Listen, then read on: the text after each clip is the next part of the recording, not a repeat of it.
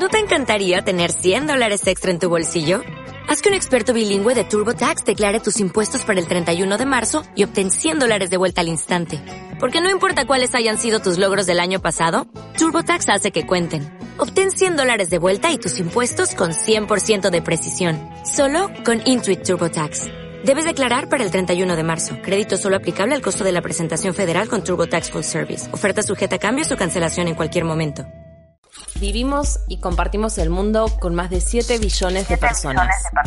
Pero una fracción muy muy pequeña es la que monopoliza la riqueza, delinea y toma las decisiones sobre los modos y formas en que debemos habitarlo. A pesar de esto, hay quienes creemos que es necesario no dejar de construir, comunicar y revolucionar, luchar contra los valores que imperan en nuestra cultura, porque deshumanizan y justifican la explotación y la opresión. Bajo estas condiciones, eso que llaman cultura es solo para la conveniencia y el privilegio de un espoques. Bienvenidos al podcast de Lujo Popular. Un piquete a la cultura hegemónica.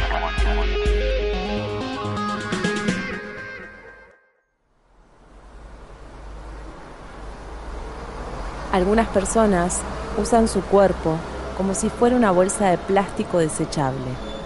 Otros llevan su cuerpo como si se tratara de un jarrón chino de la dinastía Ming. Algunas personas no son consideradas ciudadanas porque sus piernas no pueden caminar. Algunas personas viven para transformar su cuerpo en el de Pamela Anderson. Algunas personas mueven sus caderas para vivir. Otras ni siquiera saben que tienen caderas. Algunas personas usan su cuerpo como una plaza pública. Otras se relacionan con él como si fuese el santo grial. Algunas personas entienden su cuerpo como una cuenta de ahorro, otros como un río que corre. Algunos cuerpos son socialmente utilizados como fuentes de placer, valor o conocimiento para otros. Otros absorben placer, valor y conocimiento. Algunas personas no son consideradas ciudadanas a causa del color de su piel. Otras caminan 600 kilómetros a pie para escapar de la guerra. Algunas personas no poseen su propio cuerpo. Otras creen que el cuerpo de los animales les pertenece, que el cuerpo de los niños les pertenece, que el cuerpo de las mujeres les pertenece, que el cuerpo del proletariado les pertenece, que los cuerpos no blancos les pertenecen. Algunas personas creen que poseen sus cuerpos como se posee un apartamento.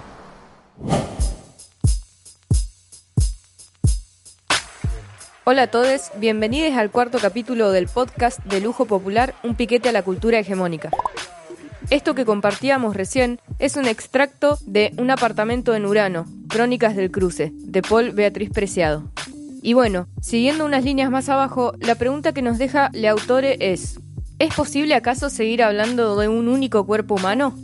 A lo largo de este capítulo vamos a tratar de reflexionar sobre esta cuestión y nos proponemos hacerlo pensando en cuerpos históricos y no biológicos.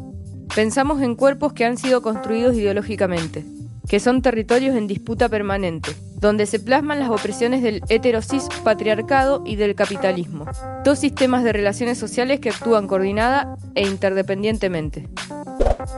Hablar de heterosis patriarcado, enfatizando su carácter heteronormativo, es decir, la obligación o mandato patriarcal de ser heterosexual, y cis, que es la impronta binaria que oprime a los que escapan del esquema varón-mujer, hablar de autonomía de los cuerpos, de identidad, de disidencia sexual, forma parte de las luchas, experiencias y construcciones teóricas de los feminismos a lo largo de su historia y más allá de las fronteras. Repasar algo de eso seguro nos sirve para pensarnos hoy mientras atravesamos la década del 20 en siglo XXI, desde una perspectiva transfeminista y ecosocialista en Avia Yala. Y para hablar de historia, invitamos a Paz Escobar, militante feminista, integrante de la Cátedra de Géneros de la Universidad Nacional de la Patagonia y de la colectiva Bardas Feminismo Insurgente, historiadora y docente universitaria.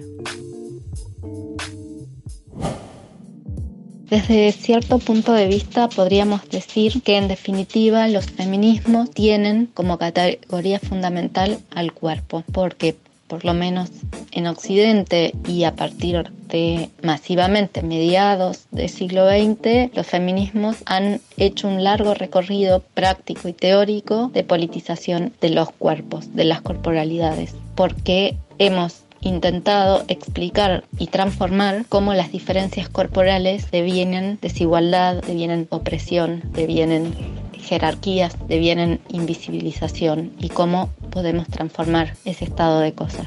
Entonces es una categoría central y todas nuestras luchas en definitiva apuntan a construir un otro orden social, aunque no me gusta mucho la palabra orden, que justamente se integre a partir de la autonomía y libertad absoluta de los cuerpos, ¿no? Libertad que necesariamente implica condiciones de posibilidad materiales para esa libertad porque también desde algunos feminismos se entiende que esa diferencia corporal también se da en razón de los procesos de racialización y en razón de la clase, no solo de las diferencias entre varones y mujeres y no solo para muchas tampoco existen solo esos eh, dos tipos de géneros y mucho menos dos tipos de corporalidades. En general em, se suele hablar de olas para el feminismo, aunque esto aplicaría solamente digamos, a la historia de los feminismos para Estados Unidos y, Europa, eh, aunque bueno, eso es largo de, contar, pero si tomamos ese relato canónico de las olas dentro del, feminismo, podríamos decir que la primera, eh, que podríamos situar siempre desde una perspectiva occidental, ¿no? Situar eh, en los procesos eh, revolucionarios burgueses ilustrados de la Revolución Francesa, Inglesa, etcétera, donde el acento y hasta las sufragistas, el acento va a estar puesto para que las mujeres obtengamos los derechos civiles y políticos que ya tenían eh, los varones. Es decir, la pelea estaba por eh, poder salir del ámbito de lo privado, del ámbito eh, de la familia, para poder conquistar un espacio en lo público, ¿no? O mejor dicho, poder conquistar el espacio público. Ejemplo de ello, por ejemplo, es la lucha por la ciudadanía política de las mujeres. Al mismo tiempo, y esto no es para nada menor, no hay que olvidar que en ese mismo trayecto también son las mujeres que tenían que trabajar, porque siempre trabajamos las mujeres y esto depende específicamente de su posición de clase, también eh, se organizaban, sobre todo dentro de los partidos clasistas como socialistas, comunistas o organizaciones anarquistas para reivindicar los derechos en tanto eh, mujeres y trabajadores que también tenían que ver con desigualdad entre o mejor dicho, con sus compañeros de clase varones, ¿no? Todavía hoy seguimos reivindicando y luchando por eh, igual salario, por igual trabajo, que es una, una vieja reivindicación que viene ya desde fines del siglo XIX. Una vez conquistados los derechos para las eh, biomujeres, porque todavía estamos hablando en este momento de que para el feminismo el sujeto político del feminismo son mujeres cis, eh, ¿qué pasa? Bueno, conquistamos la ciudadanía política, muchos derechos civiles y la opresión, la desigualdad, la falta de autonomía sigue estando. Entonces aparece como necesidad pensar por qué, por qué hay cosas que no cambian, por qué eh, siguen sin inmutarse determinadas estructuras como las familiares y ahí es donde, bueno, eso que suele denominarse en el relato o en la historia más canónica, segunda ola, quien va a ser eje en, la politización eh, del cuerpo sintetizando todo ese conjunto de reivindicaciones y de preocupaciones y de búsquedas en el eslogan Lo personal es político. Cuando pensamos en genealogías feministas, podemos, esta, esta categoría nos permite mm, encontrar puentes y herencias y debates eh, entre esos tiempos delimitados por, por las olas, ¿no? Y antes de la década del 60, donde tenemos esta, este nuevo lo que en ese momento se denominó nuevo feminismo, podemos encontrar algunos de estos temas y preocupaciones en feministas socialistas como Alejandra Kolontai o Emma Goldman para el anarquismo que estaban pensando en el goce sexual, en el placer, en las relaciones de pareja, en el amor libre, como parte de una política que hacía a la construcción de esas otras sociedades por las que ellas luchaban, ¿no? Estamos eh, pensando en principios del siglo XX para estas por ejemplo, para estas exponentes del feminismo socialista y del anarquismo. Pero es verdad que eh, estas preocupaciones se masifican y de ahí también su, grado de, potencia a partir de la década del 60 del siglo XX. Este nuevo feminismo lo que asume como desafío es demostrar que la naturaleza o la biología no es destino, como, como se solía decir en ese momento, y, eh, y encarnan lo que, eh, como preocupación y como reflexión, lo que Simón de Beauvoir tan bien sintetizó en el segundo sexo, que es que no se nace mujer, se llega a serlo. Digamos, y acá empieza hasta la crítica ya entrada la década del, 80, esta idea de que hay una construcción cultural a partir de determinados cuerpos que son los géneros, ¿no? Aunque esa palabra va a tardar un poco en aparecer. Hay mucha preocupación por el derecho al placer sexual de las mujeres, se denuncia el control de la sexualidad por parte de, de los varones, se rescata el orgasmo clitoridiano, clitoriano y el derecho a la elección sexual aparecen con fuerza y en y en debate dentro del feminismo, el feminismo eh, lesbiano, se cuestiona los roles dentro de la familia, se cuestiona el mandato biológico de la maternidad, se lucha y se consigue en muchos países el, derecho al aborto, se analiza el trabajo doméstico, el trabajo de los cuidados y la adjudicación eh, a las mujeres por el hecho de, de ser mujeres. También se piensa y se estudia muchísimo la función social del trabajo doméstico y su no remuneración, ¿no? En definitiva, todo esto implicaba una, una crítica radical a las bases de la organización social, en que van a diferir los distintos feminismos en, en algunos matices que tienen que ver con la relación entre capitalismo y patriarcado. Una de las experiencias eh, más interesantes que hay en esta época son los grupos de concienciación, sobre todo en Estados Unidos, que se trataba de grupos de mujeres que se reunían a charlar y a contar sus experiencias, sus experiencias cotidianas, eh, lo que les pasaba eh, en, el, en el día a día con su familia, en sus casas, sus experiencias de, de, violencia intrafamiliar en el espacio público, a conocer y a hablar sobre sus deseos, etcétera, y, y, a conocer su propio cuerpo, ¿no? Lo que es muy importante a nivel político es que hay como un descubrimiento de que aquello que le pasaba a cada una en realidad no tenía que ver exclusivamente con cada una y su propio proceso de subjetivación individual y familiar, sino que hay experiencias de falta de, de libertades, experiencias de violencia, experiencias de justamente de no, de no conocer sus deseos, su, su propio cuerpo, que las atraviesan a todas. Y esto, eh, si bien va a tener eh, limitaciones políticas porque no se proponen como grupos, eh, digamos, organizaciones políticas ni están delimitadas las tareas y, y, van a ser como muy efímeros en el tiempo y se vuelven a organizar otros y tal, pero sí es verdad que sientan las bases para después sistematizar todas estas experiencias en, eh, a partir de feministas que están en las universidades y que intentan recoger esas experiencias para teorizar sobre los orígenes y la persistencia del sistema patriarcal y de la opresión sobre las mujeres y sobre sus cuerpos. Ya entrados los 80, lo que va a cambiar profundamente el, el giro que hay eh, de, de, mirada es que hasta ese momento el sujeto político del feminismo eran las, las mujeres lo que hoy llamamos mujeres cis, las biomujeres, y esto empieza a resquebrajarse cuando eh, algunas teorías postestructuralistas y desde las propias prácticas de los grupos eh, de, de disidencia sexual, lo que se empieza a poner en cuestión también es el cuerpo como un dato material indiscutible, ¿no? Y hay teóricas, quizás la más conocida es Judith Butler, que va a deconstruir la propia categoría de cuerpo para pensar en el cuerpo como algo que se construye a partir de una posición discursiva sobre el género. I believe in the gay power. I believe in us getting our rights, or else I would not be out there fighting for our rights. That's all I wanted to say to your people. Come and see the people at Storehouse on 12th Street. The people that are trying to do something for all of us and not men and women that belong to a white middle class club. And that's what you all belong to. Revolution now!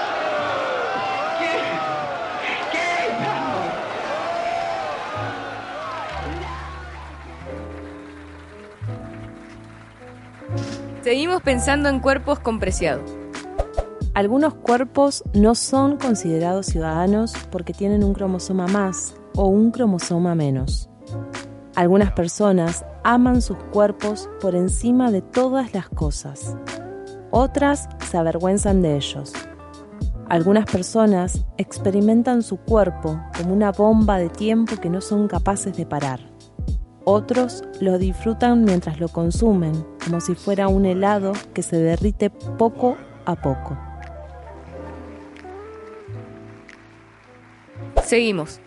Hay cuerpos y por lo tanto historias que han querido ser censuradas. Hay muchos cuerpos que no dejaron ser, que fueron o que son invisibilizados y odiados por los supuestos representantes de la normalidad. Violencias de todo tipo que soportar, en la casa, en la escuela, en la calle, en el trabajo, en los medios, en toda la cultura.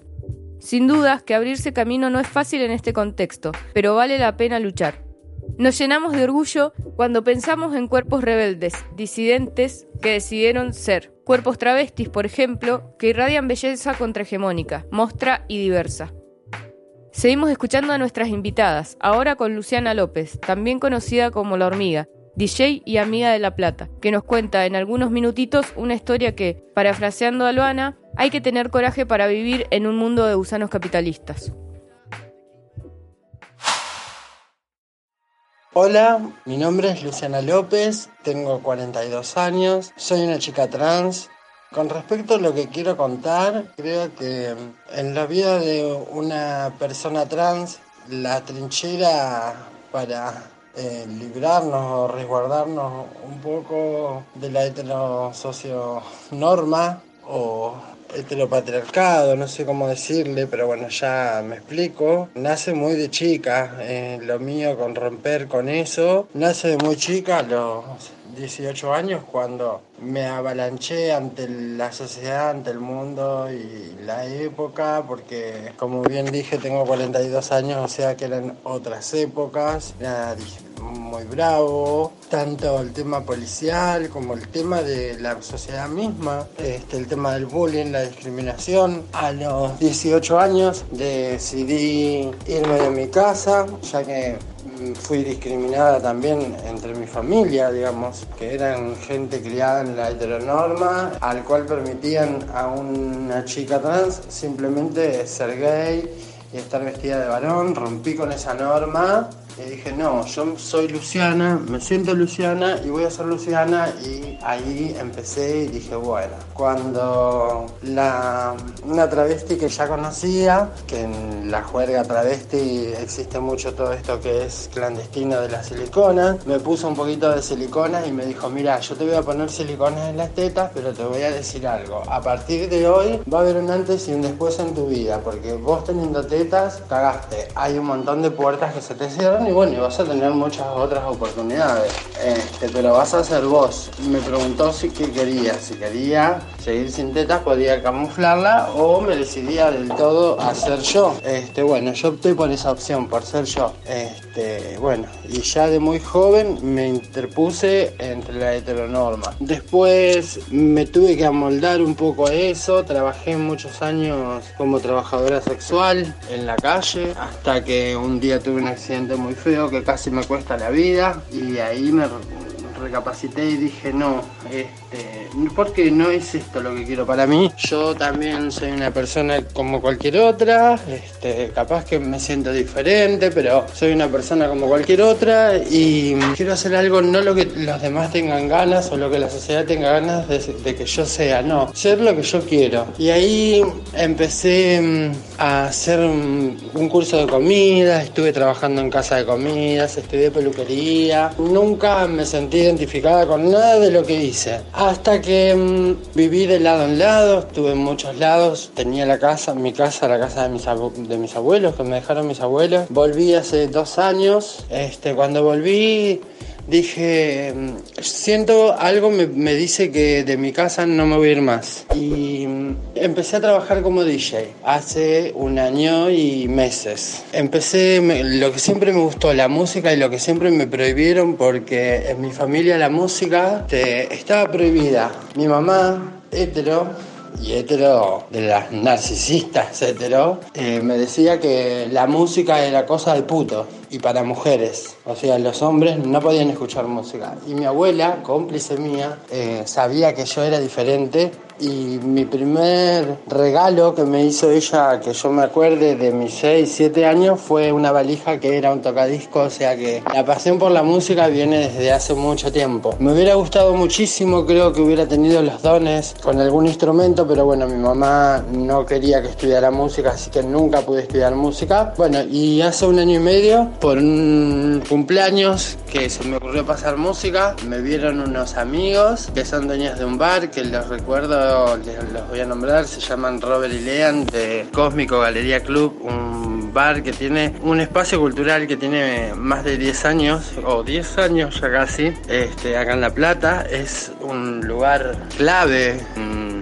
la movida de disidencia platense. Bueno, y uno de los pibes me dijo, uno de los dueños de este espacio, me dice, ¿te animas a pasar unos temas un día? Y bueno, y ahí fui, pasé unos temas, no tenía nada, lo único que tenía era un, un pendrive, me prestaron la compu y pasé música y parece como que le llegué a la gente y dije, mm, esto es lo que quiero hacer. Y cuando bajo del escenario, eh, Lean, precisamente uno de los dueños de este espacio, me dice, Luciana, me parece que esto es lo tuyo, tendrías que meterle para adelante. Y cuando volví, volví recajeteando y dije, me parece que esto va a ser algo para mí. A partir de ahí me puse las pilas, empecé a juntar plata. Eh, no me da vergüenza decir que tuve que volver a trabajar de prostituta y ahorré ahorré una plata y me pude comprar mi primer consola. Mi hermano me regaló la computadora y pude comprarme todas las cosas y empezar a trabajar con la música, lo que siempre quise. Este, no solo que siempre quise trabajar con música, sino que también eh, lo que siempre quise es ser yo ante, ante la sociedad, o sea, demostrarle a la sociedad que las travestis somos personas y que tenemos inteligencia y que podemos hacer banda de cosas. De ahí en más, cuando empecé a tocar, este, no pude parar de, hacer cosas. Eh, después me entró por tener un espacio. Hoy fundé el 14 de febrero Abrimos el hormiguero disidente, un espacio autogestivo que ayudamos a las compañeras travestis en la repartición de preservativos, de campañas ahora en cuarentena, repartimos alimentos, eh, brindamos una línea de contención por si quieren, brindamos el espacio que es la casa que me dejaron mis abuelos y es mi casa que armamos un espacio con mi hermana y nada, y hemos llegado a hacer dos fiestas. Tenemos un programa en Instagram que se llama Coronas de Virus, que va los días martes y los días sábados, de 22 a 12 los martes y de 23 a 1 los sábados, por arroba hormiga-dj 2.0. Este, el año pasado me recibí, terminé mi secundario, empecé la facultad, tuve que dejar por esta cuestión de,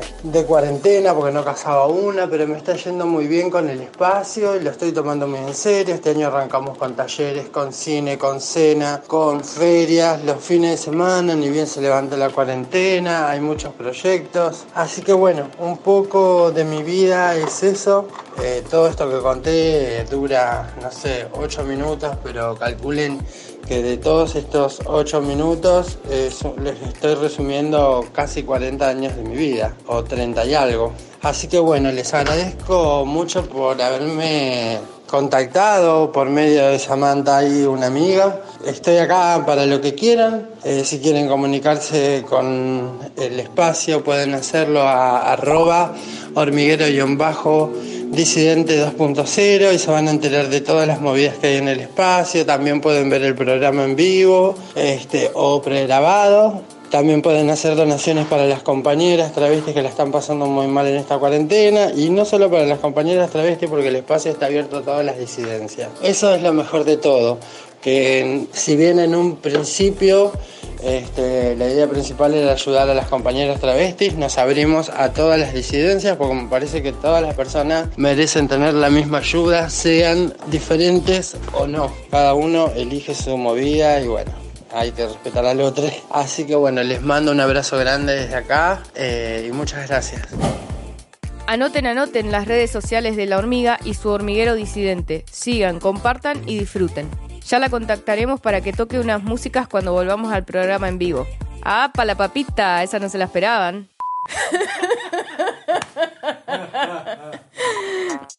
Seguimos. Si hablamos de cuerpos en cuarentena, Parece que en el inconsciente colectivo brotó un viejo y horrible virus, la gordofobia. Sin duda, esta es una de las constantes del discurso social de la pandemia. El antichiste o la preocupación de qué tan gordes nos ponemos a causa del sedentarismo de estar en cuarentena están a la orden del día. Para problematizar un poco este tema, charlamos con Tati Dume, artista amiga de lujo, bailarina y música, activista gorda, precursora del twerk gorde e integrante de la ONG Anybody. Hola, mi nombre es Tati Dumé eh, y les vengo a hablar un poquito, va a ser un gran pantallazo sobre activismo gorde y demás. Eh, soy activista gorda, básicamente porque fui flaca de los 0 a los 5 años, entonces de eso no puedo hablar, básicamente porque no me acuerdo. A partir de eso en adelante mi existencia estuvo marcada por ser gorda por, pero no, no solo por ser gorda, sino porque el resto de las personas me veían gorda. Entonces, el resto de las personas me marcaron a mí y empezaron, desde aproximadamente entre los 8 y los 9 años, mi familia a decirme que yo tenía que bajar de peso porque no iba a conseguir trabajo, no iba a conseguir novia, no iba a tener un buen futuro, no iba a tener una buena presencia, no iba a tener, no iba a tener. Con los años seguí, seguí, seguí, seguí y no bajé de peso, sino que seguía aumentando de peso. Y ese futuro cada vez se anulaba más. Llegó ese momento en el cual yo ya fui una persona adulta a los 20, 25 años y aumenté muchísimo de peso. Llegué, digamos, a mi punto máximo que yo recuerde que fueron 113 kilos, a lo que yo me encontré adulta y gorda. Y de pronto quise igual más allá de ser adulta y gorda, cumplir mis metas, mis sueños, que en ese momento era yo estudié teatro musical, quería estar arriba de un escenario y ser bailarina. Y dije, pero ¿por qué yo no puedo ser bailarina? ¿Solamente porque soy gorda? Entonces me monté, me calcé las medias de red, las serví, las, las agrandé, las estiré, me las puse y me puse a bailar. Ahí nació el twerk gorde. Digo nació entre comillas porque el twerk no lo inventé yo, el twerk es una danza de hace muchísimos años, pero le puse el nombre, lo rebauticé como twerk gorde, porque le, intenté dar una nueva identidad, porque cuando uno tiene en el imaginario ciertas cosas, como por ejemplo el twerk, se imagina ciertos culos más hegemónicos, más pequeños, más chiquititos, más armados, más entre comillas perfectos, y para mí lo lindo de imaginarse el twerk gorde es que vos ya sabes que van a ser culos que desbordan, culos que tengan grasa, culos que tengan celulitis, culos que se escapen de lo heteronormativo.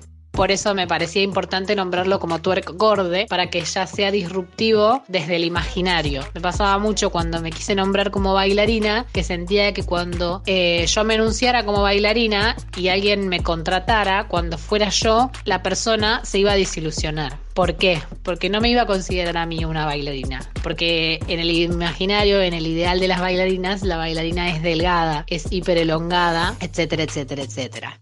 Entonces me empecé a nombrar como bailarina disidente. Bueno, e, eso en una breve biografía mía, eh, que podría seguir hablando, pero quería hacer como pequeños pantallazos. Eh, gordofobia en cuarentena, puff, explotó la gordofobia en cuarentena, porque claro, de golpe la gente que ocultaba su miedo a engordar lo sacó a pasear. Dijo de golpe, no, O sea, como que todo el mundo se hacía le que no tenía miedo a engordar, ¿por qué? Porque iba al gym, porque se mataba haciendo régimen, porque salía a correr, porque hacía un montón de cosas. Y ahora teniendo que quedarse en su casa en cuarentena sin poder salir, toda esa gordofobia internalizada que la mantenía tranquila haciendo todas estas actividades, le explotó en la cara y dijo, no, si me quedo en la casa voy a comer y si como voy a engordar. Y no es así porque si uno se nutre, si uno eh, tiene una dieta balanceada, o si uno hace actividad física dentro de su casa, no tiene por qué engordar, no tiene por qué volverse una persona sedentaria. Simplemente lo que desata es la gordofobia interna. Esto se desató en redes a través de un montón de memes que lo único que hicieron o lo único que hacen es hacer llegar dolor a personas que por ahí son gordas y les llega este meme, les llega esta burla, les llega este dolor y están encerradas en su casa sintiéndose mal. Eh, a mí me hicieron doler un montón de esos memes y me, yo me puedo parar en una postura, quejarme, borrarlos, eh, pero me siguen doliendo. Así que nada, desató una gran oleada de gordofobia, lo cual en algún punto estuvo bueno para que esto se pudiera hablar y pudiéramos decir, che, hey, eso es gordofobia, pero lo malo es que siempre, o sea, se tuvo que pasar por el hecho de que tuviera, tuviera que haber habido dolor. Muy complejo y creo que no terminé siendo gramática, gramaticalmente correcta. Eh, digamos, a alguien le tuvo que doler para que se pudiera hablar de eso y no está bueno. Hubiera estado bueno que lo habláramos sin que le tuviera que doler a alguien.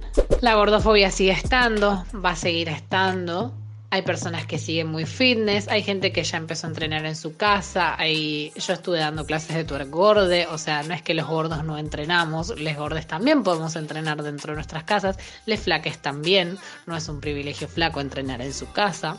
Ley de talles, la Ley Nacional de Talles fue aprobada el año pasado, pero falta todavía su implementación, su implementación eh, para la implementación de la Ley Nacional de Talles falta el estudio antropométrico, que es nosotros, eh, el problema que tiene Argentina es que tenemos los talles importados desde afuera, entonces cada eh, marca tiene importada su tabla de talles, entonces basándose así cada marca te puede decir, este es mi 42, este es mi 42, este es mi 42 y cada 42 puede ser distinto. En cambio, cuando nosotros midamos el cuerpo promedio argentino, vamos a poder establecer cuál es un 42 argentino. Entonces, ese 42 va a ser igual en eh, Capital Federal, en Mendoza y en Ushuaia. Pero para el estudio antropométrico falta dinero, falta que tiempo, falta que se midan los cuerpos y falta que se implemente. Luego de eso, en los locales va a tener que estar pegado la entrada del local, las medidas eh, en centímetros de los talles y se va a pedir una cantidad de talles. Luego, lo que vamos a hacer desde Anybody, ahora conformo parte de Anybody, que es la ONG que llevó adelante la ley de talles, se va a pedir que se amplíe la curva de talles, porque una vez que nosotros tenemos la ley de talles, vamos a poder tener un 44 igual en todo el país. Pero eso no significa que vamos a tener de un 40 a un 58 sino que vamos a tener todos un mismo 44. O sea que con la ley de talles sola no nos alcanza, sino que ahora vamos por la implementación, vamos por tener todos el mismo 44 y después de tener todos el mismo 44 vamos por tener una amplitud en la curva de talles. Así que solo la ley de talles no lo es todo. Nos falta todavía muchísimo más. Agradezco de corazón el espacio en Lujo Popular Agradezco muchísimo a las chicas que en su momento me dieron hogar, me levantaron en la ruta cuando estaba haciendo dedo y era un bebito en la ruta queriendo ser alguien. Ahora con el COVID encerrada en mi casa, les mando muchísimo amor, mis palabras y ojalá que esté todo bien allá y siempre en contacto y siempre arriba. Espero que estén muy bien, les mando muchísimo amor.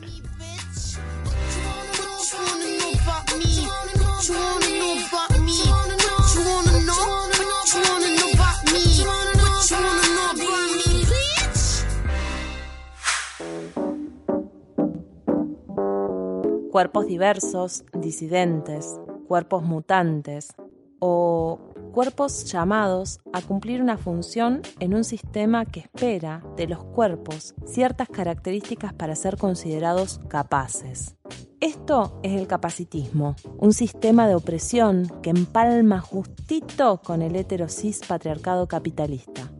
Pero nuestras vidas no caben en sus diagnósticos y cada cuerpo tiene una funcionalidad diversa. Todo esto será mucho mejor explicado por una compa, amiga, Ivana Cruz Nieva, también conocida como La Pitu, integrante de Radio Sudaca FM comunitaria de Treleu, activista disidente corporal con diversidad funcional. Hola a todos, yo soy Pitu, tengo 33 años y me sumo a la propuesta de Lujo Popular para compartir algunas experiencias y reflexiones como persona con discapacidad usuaria de silla de ruedas. Fui diagnosticada a los 7 años de vida y para toda mi estadía en este mundo con un tipo de insuficiencia renal crónica, denominada síndrome de Fanconi. Esta es una patología que no tiene cura, pero sí tratamiento de por vida con eh, medicamentos y controles con diversos especialistas. A lo largo de mi vida pasé por diversas situaciones, aprendizajes, estados críticos, logros, frustraciones, que me llevaron incluso a replantear mi identidad como persona con discapacidad. A partir de una lucha constante contra un sistema de salud, contra mi cuerpo, contra mis posibilidades, etc., evidencié, con el pasar de los años, mi existencia disca inmersa en un sistema cis heteropatriarcal profundamente capacitista. Durante gran parte de mi vida afronté ciclos de estados críticos a nivel físico y posteriormente a nivel salud mental, ciclos en donde con el tiempo me permití cuestionar eh, esa mirada de las demás personas eh, y del sistema mismo hacia mí, hacia mi cuerpo en dolencia constante y en constante cambio también. Eh, digo me permití porque en un principio está esa cosa bastante común entre las personas que padecemos una patología crónica, que es el de la culpa, el del lugar de la pasividad, el de tener que trabajar una misma, una misma hacia adentro, de un trabajo de aceptación y muchas veces eh, eso no, no lo es todo, no es suficiente. Actualmente, como usuaria de silla de rueda, circunstancialmente por eh, haber sufrido constantes fracturas, producto de mi osteoporosis, es que yo empiezo a cuestionar aún más mi entorno material y también vincular. El capacitismo es una opresión, una opresión sistemática, que está sostenida por un sistema cis heteropatriarcal y capitalista, que determina e impone qué cuerpos se consideran capacitados o no para ser funcionales al sistema productivo. En este sentido es un mecanismo de poder y dominación que prejuzga y estereotipa, cosas que yo vi a lo largo de mi vida, pero siempre desde un lugar, como dije antes, desde la pasividad, pensando que así es como tiene que, funcionar. Al aplicar una mirada crítica veo que claramente es un sistema que discrimina a los cuerpos, las cuerpas, discas y diversas. Los cuerpos discas crónicos no llegamos jamás a cumplir con esos estándares normalizadores que impone este sistema. Somos cuerpos dolientes y mutantes, eh, mutantes en todo sentido porque las patologías crónicas se presentan de determinadas maneras a lo largo de, la vida, del desarrollo. Pero bueno, somos cuerpos mutantes que nos reivindicamos desde ese lugar. Comenzar a transformar mi, mirada como persona con discapacidad diversa funcional, eh, también comencé a replantearme al interior el deseo de salir de ese lugar de autovictimización que fue totalmente involuntario a lo largo de mi vida y comenzar a trasladar esa crítica hacia mí, trasladarla hacia afuera. Empecé a comprender que los cuerpos dolientes, los cuerpos con patologías crónicas, somos cuerpos dolientes que afrontamos con diferentes problemas a lo largo de nuestra vida, como el de la accesibilidad, no solo arquitectónicamente hablando, eh, la imposibilidad o la, dificultad que tenía de poder acceder a lugares incluso de antes de ser usuaria de silla de ruedas porque utilicé otros soportes como muleta y también el problema de la accesibilidad en las esferas laborales y educativas. También la mirada, la mirada de no solo estigmatizadora de la sociedad en sí, que me pasa ahora mucho al salir a la calle, como usuaria de silla de rueda, sino la mirada del conocimiento médico hegemónico, también una mirada que juzga y estigmatiza a los cuerpos que afrontamos sintomatologías constantes y más aún padeciendo enfermedades poco frecuentes, como es mi caso. Si bien mi patología renal crónica, síndrome de Fanconi, es una enfermedad renal, digamos, no tiene relación con mi estado físico actual, digamos. Eh, yo estoy en silla de rueda hoy como una consecuencia, en principio fue mi falta de asumir mi enfermedad y por otro lado también hubo una etapa muy grande en donde el sistema mismo, el sistema de salud, eh, vi como cierto abandono. Tratamientos kinesiológicos, tratamientos terapéuticos que teóricamente me hacían bien, pero que no, no me ayudaban. Adaptarme a esos tratamientos también era algo que me costaba mucho. Y en, la verdad que en vez de tratarme mi estado físico, me terminaban deteriorando. Hace pocos, pocos años, digamos, llegué a un estado crítico, fue en el año 2017. En, llegué a un estado crítico a nivel físico en donde mm, no pude cubrir mis necesidades básicas de lo que es levantarse de la cama, bañarse, cepillarse los dientes, comer, salir, vivir, estudiar, trabajar. Era lo que me costaba mucho, me generaba mucho esfuerzo. Yo seguía y eso me dejó justamente en este estado, del cual me estoy de alguna manera recuperando a paso lento, pero firme.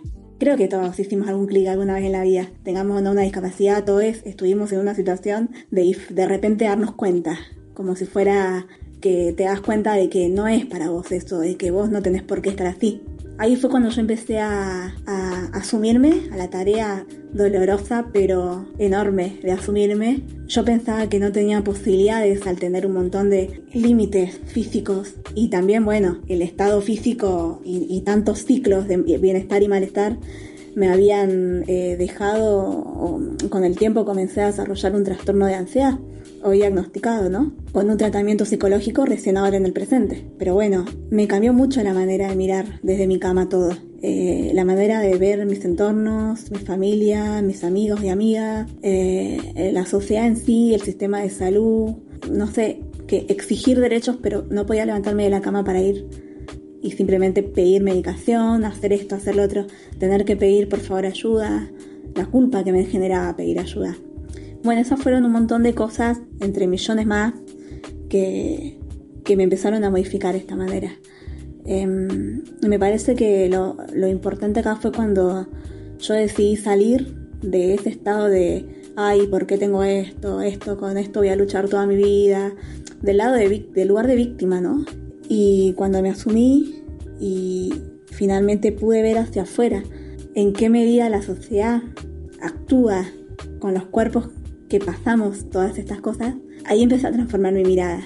Cuando yo comencé eh, a darme cuenta de un montón de posibilidades que sí tenía, que en verdad no vinieron de mí, de mi mundo cerrado en el que yo pensé que tenía que vivir así para siempre. Sabía que podía salir porque siempre había salido de alguna manera, pero hace unos tres años, cuatro, llegué a un punto en el que pensé que de verdad no podía salir sin ayuda.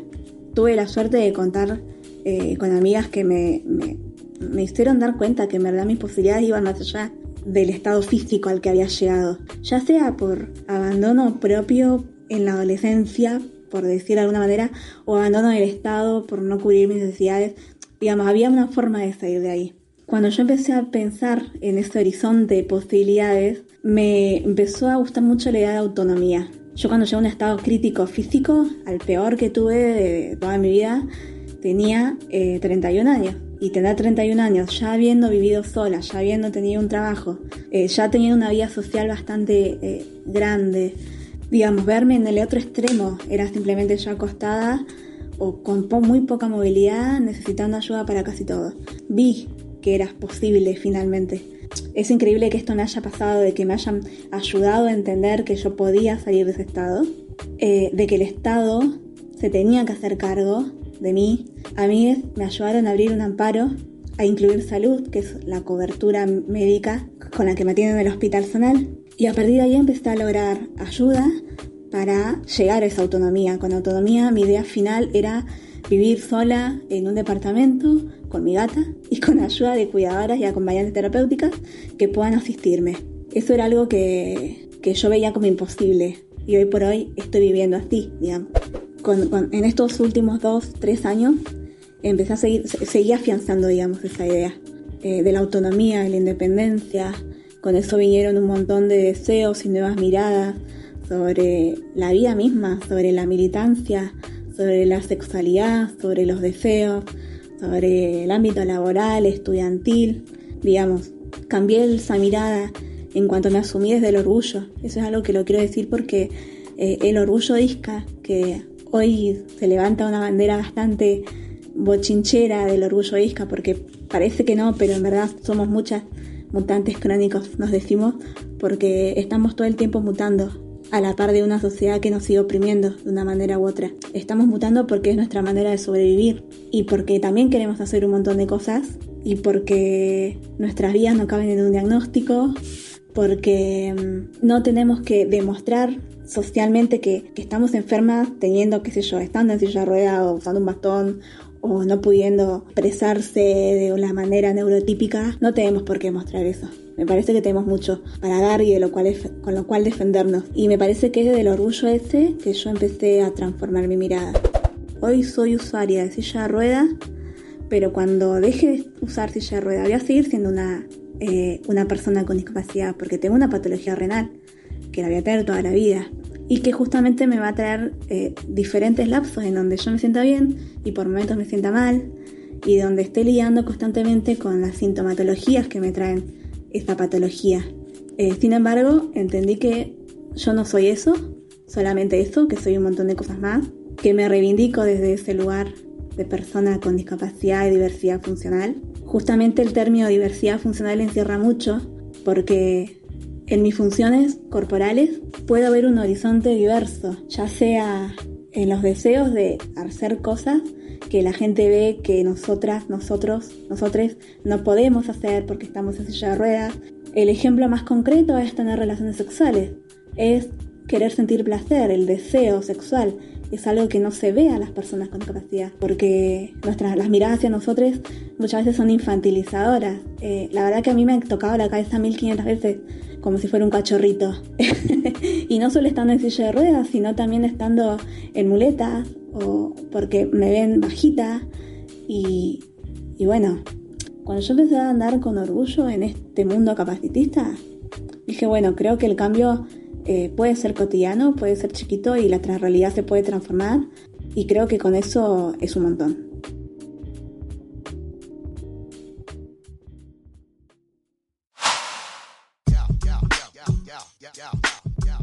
Ya pasaron más de 100 días desde que comenzó la cuarentena y la violencia contra las mujeres y disidencias ha ido en aumento. Desde el comienzo de la pandemia incrementaron en un 39% los pedidos de ayuda en la línea 144, que brinda asesoramiento y contención a mujeres en situación de violencia. Asimismo, es alarmante saber que en este periodo se registraron al menos 67 femicidios en la región, según los datos del Observatorio de Femicidios Adriana Maricel Zambrano de la Casa del Encuentro, entre el 20 de marzo y el 11 de junio.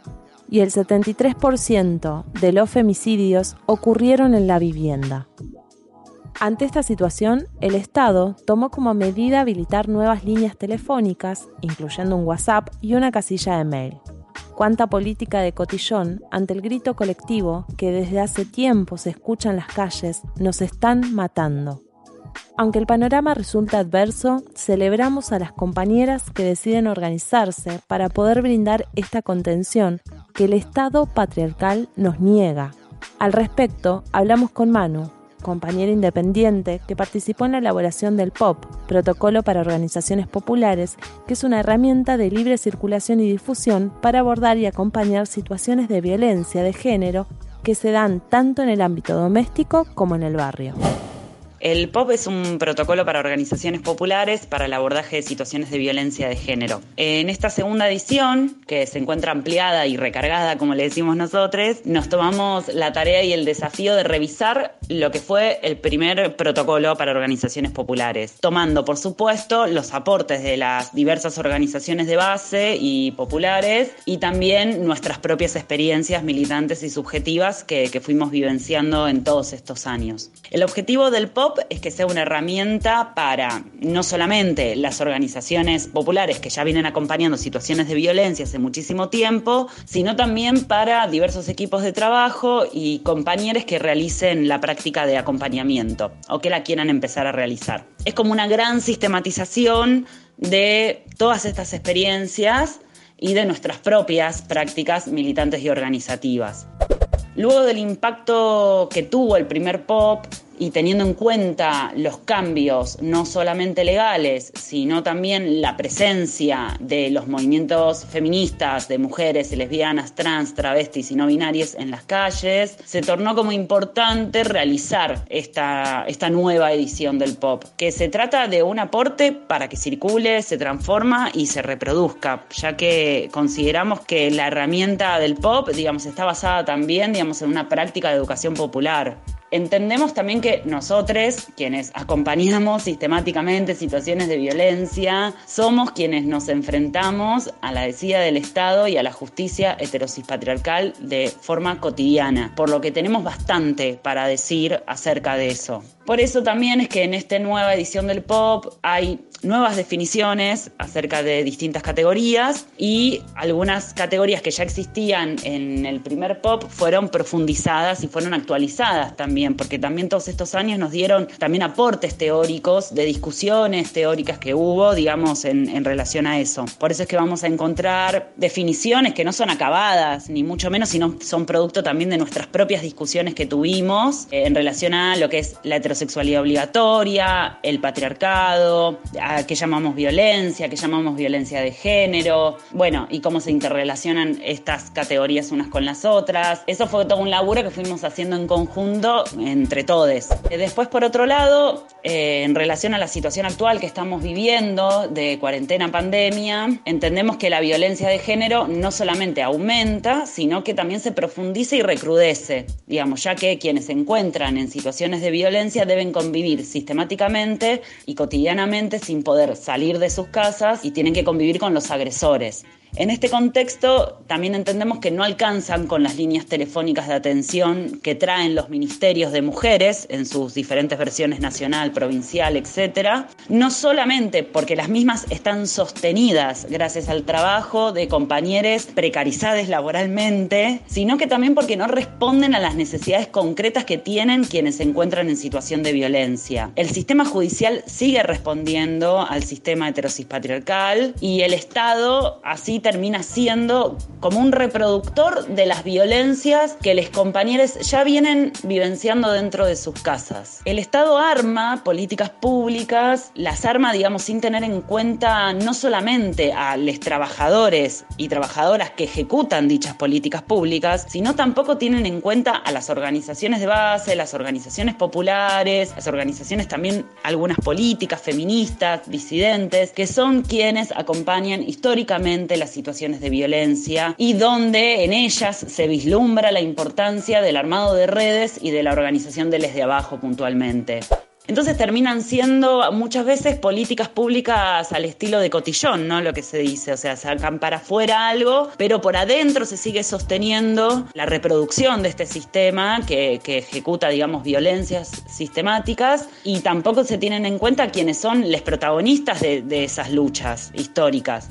Por eso es que en este contexto es sumamente importante afianzar aún más las redes de confianza y apoyo mutuo, que no nos gane el individualismo que nos quieren imponer, ya que bueno, el machismo y el heterosispatriarcado no se toma cuarentena y debemos seguir denunciando las violencias que vivimos, de las cuales no solamente son responsables los agresores, sino también es responsable el Estado. Para conseguir el material, para conseguir el pop, pueden escribir al Facebook de al Facebook sí, de la Ciega Colectivo de Abogados Populares, en el cual lo pueden ahí pedir en formato papel y podemos eh, arreglar o coordinar para, para que les llegue el material en ese formato. O también, digamos, podemos brindarles el link de a través de ese medio el, link donde lo pueden descargar gratuitamente en formato PDF, ya que también nuestro objetivo era que el material circule para ser exprimido, digamos, por quienes lo quieran tener. Y bien, amigues, terminamos este capítulo empoderades y con mucho orgullo. El orgullo es respuesta política, es celebrar la diversidad, es ver arder los closets y copar mediante la lucha los lugares que nos negaron. Creemos que el orgullo de la disidencia es un lujo popular. Es aquel primer piedrazo en Stonewall en respuesta a la continua represión del brazo armado de este sistema heteronormativo. Nosotros seguimos en lucha, orgullosos de visibilizar nuestras identidades, cuerpos y existencias maricas, negras, trabas, putas y tortas. Porque no queremos ser más esta humanidad, seguimos en teje, seguimos en resistencia, hasta tirar todo este sistema a la mierda. Como dice Susi, que otros sean lo normal. Buena vida y poca vergüenza.